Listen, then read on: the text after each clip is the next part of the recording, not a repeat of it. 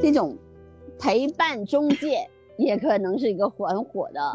很火的职业。一对是吧？小姐，老年有老年人解决的问题，对吧？可以做新职业规划师。其实近些年围绕着衣食住行，大家生活水平的改善，你们有没有觉得衣食住行几乎每个方面都催生了，已经催生了一些新职业？比如说衣服，现在有什么色彩搭配啊、形象设计啊，然后呃什么穿搭设计，收纳师可太贵了。看来大正东西不少，雇一个一个小时好几百。我们又要是从一个比较大一点的。宇宙观来看，或者我们叫世界观来看，我们现在需要培养的是后工业时代的专业人才。大家好，欢迎来到今夜三缺一，我是小鹿，我是甘道夫，我是豆豆。大家好，我是大正，我是笑欧。上海市今年作为重点人才引进了一个养老管养老管理员。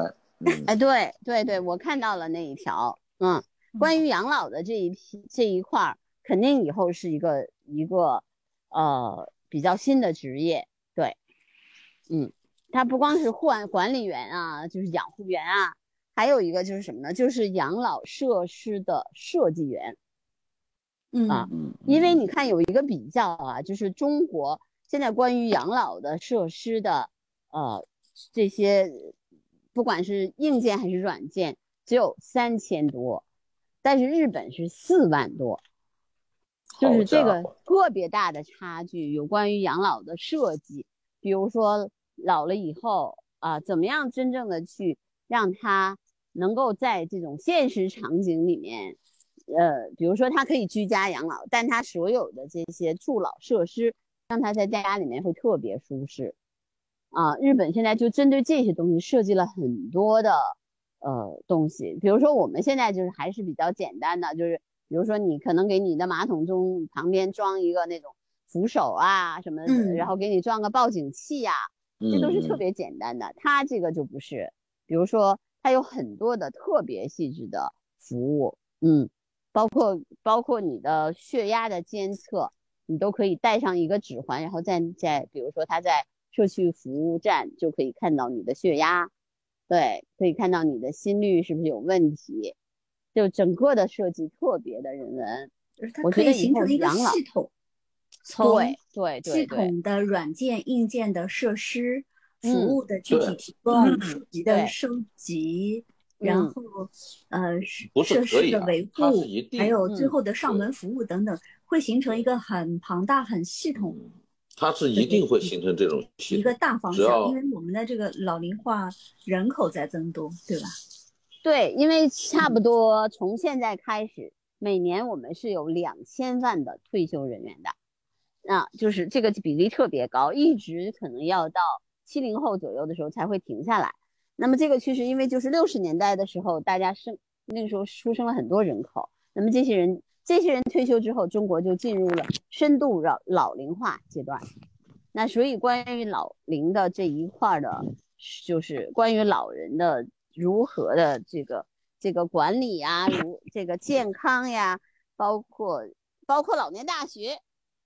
哎，可能都要这个进入到大家的这个职业范围当中去，嗯。因为现在现在我们的这些东西还都不成体系嘛，我们刚刚认识到我们已经进入了老龄化阶段，但是到底怎么去应对这个阶段，其实好多人还不知道。比如说六十到七十岁的人属于年轻老人，这段这些人其实余热还有，对吧？还能走得动，怎么能把他们的这个余热发挥出来，这是一个问题，对吧？然后七十到八十岁的时候，其实就就开始要进入。嗯，呃，比如说叫中度中度老龄化，就是中度这个这个中老年，然后到八十岁以上，真的就是老年人了。就是这个时候，你要对他的整体的身体状况进行一个监测。就是中国的有一个现在有一个特别大的问题，就是人死吧，比如说死到死死之前。他中国现在有大概七年左右的叫失能期，就是你失去功能了，你要需要到别人照顾的这个阶段叫失能期。中国现在就是有大概百分之六十左右的人，就是要有七年的失能期，就需要别人照顾。那么现在国外就是要要讨论的，就大家要讨论的问题是什么？就要减少这一段的失能期，就要把失能期，比如说你可能要七年的时间，你你可能不行了，要别人去照顾，变成可能一年或者两年你是需要别人照顾，甚至你可能不需要别人照顾，然后就去世了，要减少这个时间段。哎，肖姐这样的说话这个，嗯其实我看到就是有的人他是做这个行业，就是，嗯、结合了一个是说年纪大了以后需要人去陪伴或者是照顾嘛，另外一个就是在大城市的话，其实有很多年轻人到大城市来打拼，他没有地方住，他们就结合了这两两个痛点，就是让这些到大城市来打拼的年轻人，呃，老年人提供他们住的地方，然后年轻人提供陪伴服务。最近有出嗯。现这样的就是行业，嗯，这也是有可能的，因为现在这样的话，其实就就因为你一要部分是解决了就是年纪嗯大的人嗯他没有人去陪伴这种孤独感，但同时他嗯可能呃在大城市他有房有房子嘛，可以提供嗯这个居住的这个地方。那年轻人来了之后，可能他以非常低廉的价格，或者说以他的这个劳动来换取这个呃居住的空间。嗯，对，哎，这种陪伴中介也可能是一个很火的、很火的职业。一对是吧？对，这人之间的磨合还挺复杂的哈，不是说随便找一个人就能在一块儿和睦相处的。嗯，小对，姐这个老年人有老年人自己的问题，对吧？可以做新职业规划师。好，我可以干这个事儿，我觉得。嗯 其实我觉得这个新兴职业有的是传统职业中它在不断的变化。其实养老这个东西它也不是个新的，是吧？但是需求嗯变了，然后社会的体量、需求服务的体量也变了，所以它就会催生出来相关的职业的变化，或者是一个完全新的职业。嗯，我今天其实还有一个关于新职业的信息想跟你们分享的，也是因为可能就是周边亲戚家有孩子啊，读书上学什么之之类的，正好就关注到这条信息了，也不是一个新闻，嗯，是前有有几年了，就是有一个二零零八年考上北京大学的一个青海考生，他大概上到大二的时候就决意退学了，退学之后他哦转到一家北京的一家技校。去学了数控技术，而且学的还非常不错。先是留校任教，后来呢，他现在也是成了这个行业的一个顶尖人才吧，啊，获得了很多优秀的成绩，嗯，什么竞赛成绩啊、教学成绩啊等等啊，获得了很多优秀的成绩。他这个呢，其实是传统行业，但是它体现出来的一个新的职业变化和趋势是什么呢？就是，呃。技术和工人的这种复合性，我们中国传统的工人可能学历都不高，高学历的呢又不会精通于这些操作，而它体现的就是这种复合型人才，知识和技能双向都精通的复合人才。说到小我给你，就是，嗯，小丽姐说这个的话，其实我之前有看到关于报道说，有很多的嗯。新工种，它其实嗯。不是新创作的领域，或者是新发现嗯。的这样一些工作的性质，而是说很嗯。多传统的行业现在慢慢的，呃，科技进步以后，需要信息化技术去升级换代，很多的新职业可能就是在原有的基础上面来升级。对，而且还有一种，你知道吗？就以前你别看，如果你是一个八级电工，你的受尊敬的程度不亚于你是个工程师的，嗯非常厉害。就以前的我们，我们的技术工人，到现在在各个厂里面还是特别吃香的。这种大的工厂里面，你如果是一个真的就是一个技术工人，所以我觉得如何培养蓝领的人才，就像你刚才说的那个人，他做的那个工作，其实就是什么呢？就是我们现在老脑子里老是说，哎，这个什么，我们提供的都是这些服务性的人才，对吧？我们嗯提我们设计的这些好像都是轻型的、服务型的为主的，但是如何设计和培养蓝领人才才是这个国家将来能不能发展的一个关键所在，对吧？就是这些蓝领人才不光是说我要我要有这个这个技能，他还有要有一些专业的知识，而且这些专业的知识你才能真正这些人进来以后，你就是去元宇宙里面修一个东西的话，对吧？你也可能 用的是现在的这些技术手段，只不过呢，你要需要到那个那个世界里面去修而已，对不对？嗯嗯但是在像像我刚刚讲的这个人呢，他叫周浩，像他这种案例呢，其实也得益于一个他个人的兴趣爱好、钻研和这种他他本身的这个才能也很优秀，因为他当年考上能考上北大也是高分 考上的，就是但是在我们国家现有的这个职业教育啊，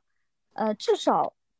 比如说家有学子的话，你家里有学生的话，他不受家长的认可，所以就会导致了我们这个职业教育有瓶颈，他收不到很优秀的学生，然后就形成了这种恶性循环。大家觉得职业院校是不行的，我就不能把优秀的孩子送过去。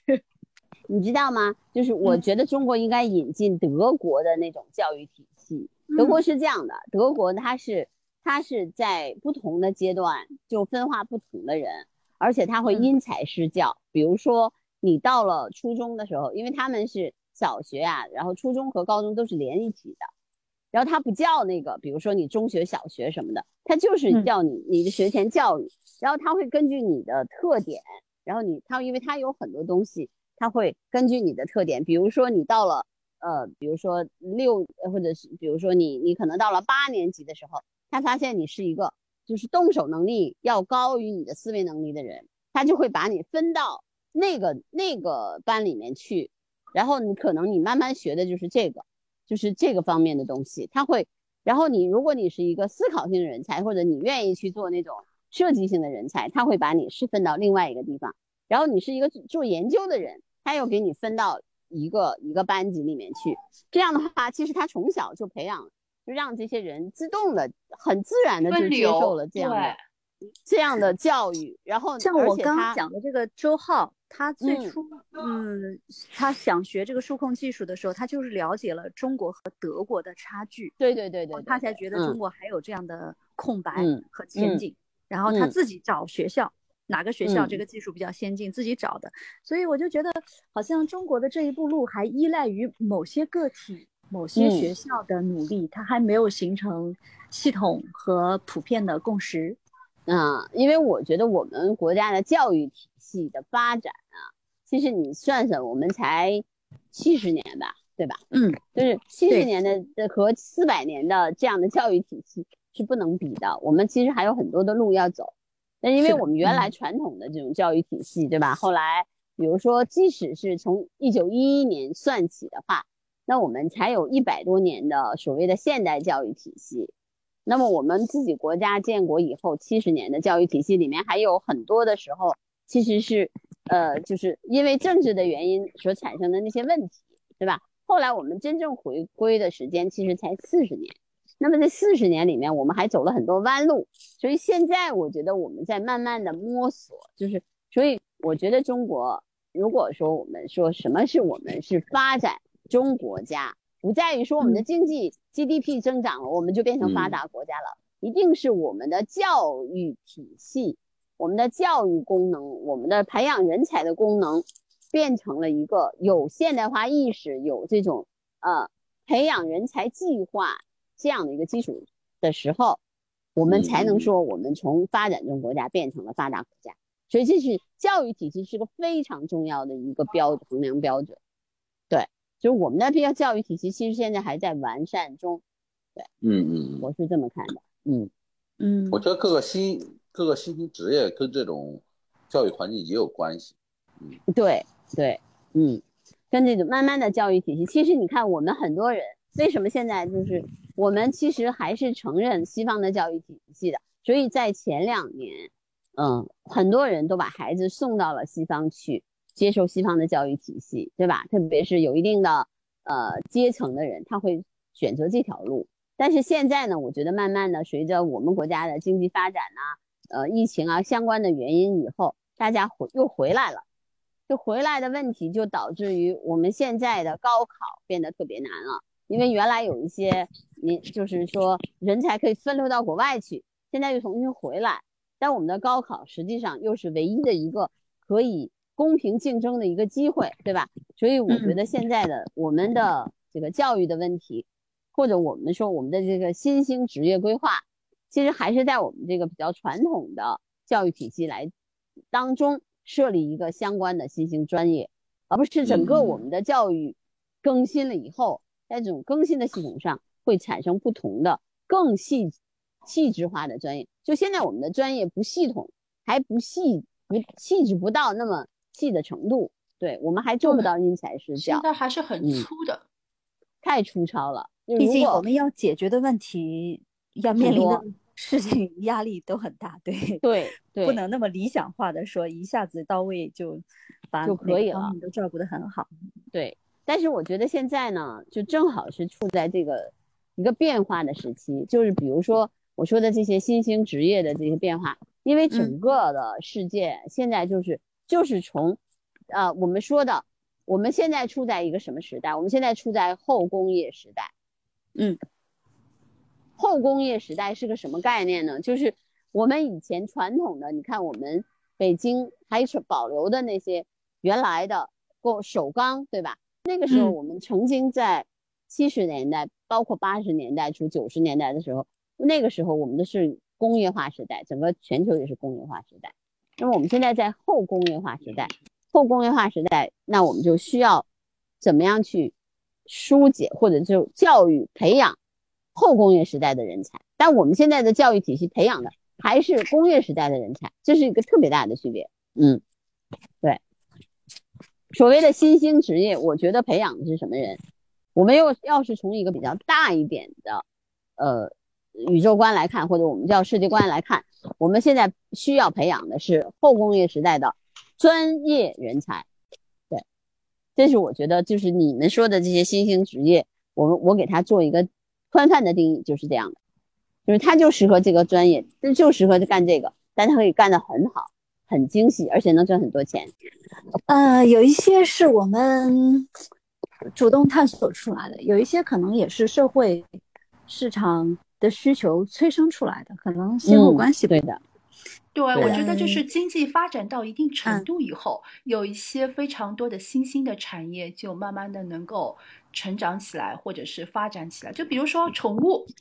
对吧？哎，宠物就是你生活上之后，大家有情感需要了，它就催生了这个行业。对啊，你现在会发现越来越多的宠物医院，社会在在发展推动到一个时期了。以前你听说过给宠物治肿瘤吗？嗯，对吧？骨折有的，但是有很多病不会去给他看的。但是现在肿瘤医院就是宠物的肿瘤医院也有，也也有看这种病，就是。宠物的医院，它的设备也很高级，什么检查都能做，什么手术都能做。是的，是的，是的。嗯，所以你看，这个就是因为我觉得，呃，以后陪伴型的这样的工作，包括宠物陪伴，肯定是一个新兴职业。对，现在还有遛狗也是一个职业，对吧？陪伴带遛狗是吧？带遛狗，带遛狗。嗯。我们我们可以带很多这个事情，但是我觉得，比如说我我还是觉得我们现在，嗯，就是食食品工业啊，我我觉得，比如说除了调饮师以外，其实我们还有一个叫菜品设计师也很重要，因为我们现在的这些，比如说小鹿说的那种预制菜，对吧？嗯，就是就是那个那些菜品，除了除了就是那个传把那些传统的菜谱。呃，弄成了这个预制菜以外，我们要设计一些现适合现代人口味的这样的预制菜，对吧？那你就是说你要你要做这种，那个就是所谓的就跟调饮是一样，对吧？你要做那种呃餐饮设计师，嗯嗯，哎，我是职业规划设计员呢，嗯，对啊，你又给我们指明了新方向，嗯嗯嗯，对啊，我觉得这个就是设计菜品这件事情，其实要求也挺高的，它其实也涉及到跨界，一你要好吃，对不对？还要易保存，同时它还要有营养，对不对？你要求更高的话，它必须要有营养吧，要好看、好吃又要有营养。其实这个就相当于我们还要符合现代人的口口味。对，你看，嗯这就是相嗯当于把我们这个传统的厨师，包括营养师这一些都要掌握嗯这些知识。嗯，对。嗯，对其实近些年围绕着衣食住行，大家生活水平的改善，你们有没有觉得衣食住行几乎每个方面都催生了，已经催生了一些新职业？比如说衣服，现在有什么色彩搭配啊、形象设计啊，然后呃什么穿搭设计，你看好多自媒体天天有一些人在。给别人这个穿衣搭配出主意是吧？不过当然，这个嗯有的时候是为了卖东西哈、这个直播带货是另外一个领域了。除此之外，就是嗯还有你有没有看过这种那种颜色？今天适宜穿什么颜色？就是类似有点啊算命的，就是你今天什么什么星座，或者是几几年的人适合穿什么颜色出去，然后穿衣给你搭一搭什么的。衣服太多了，会有收纳师上门帮你整理。啊，对对对对，对收纳师是个对我刚才兴想说收纳师来着，啊，对对对对对对对对 对，大正为啥你要收大师？收纳师可太贵了。看来大正东西不少，一听就是时尚人士。主要是雇不起呀、嗯，哎，啊你你这雇过吗？你查过吗？我我查过，我嗯这这实在是，但是这个东西可能不太适合我。这雇一个一个小时好几百，那贵的都贵的都一千多，花那钱让他给我收拾家。人家给你归纳以后，你就可以不用花钱了，就是以后你就按照他那个方式做就行了。嗯对我因为我看过一些视频嘛，但这个嗯他其实是所还是觉得花的钱还是挺值的，但是可能我觉得我还没必没到那个份儿上。但是有一点，你你你花了那个钱了，你后期能不能按他规划的给你做，这也是一个问题。对，我也想说，就是大正会复购，你知道吧？他的复购率会很高，他不停的叫人家来对让他再理一理。所以我就很很害怕这个迈出去的第一步啊。然后迈出第一步，他就觉得哇，好爽啊，然后就会有第二次、第三次、第四次的复购。哎，所以说这种花钱这种东西呢，只有第一次和无数次。真香定律没。有停止，没有停止的时候。关于新的职业、未来的职业规划，我们今天就聊到这儿，下周再见。好，再见。好的，下周见跟大。家分享。那就下周再见，下下周见，下周见。好，拜拜。拜拜。拜拜。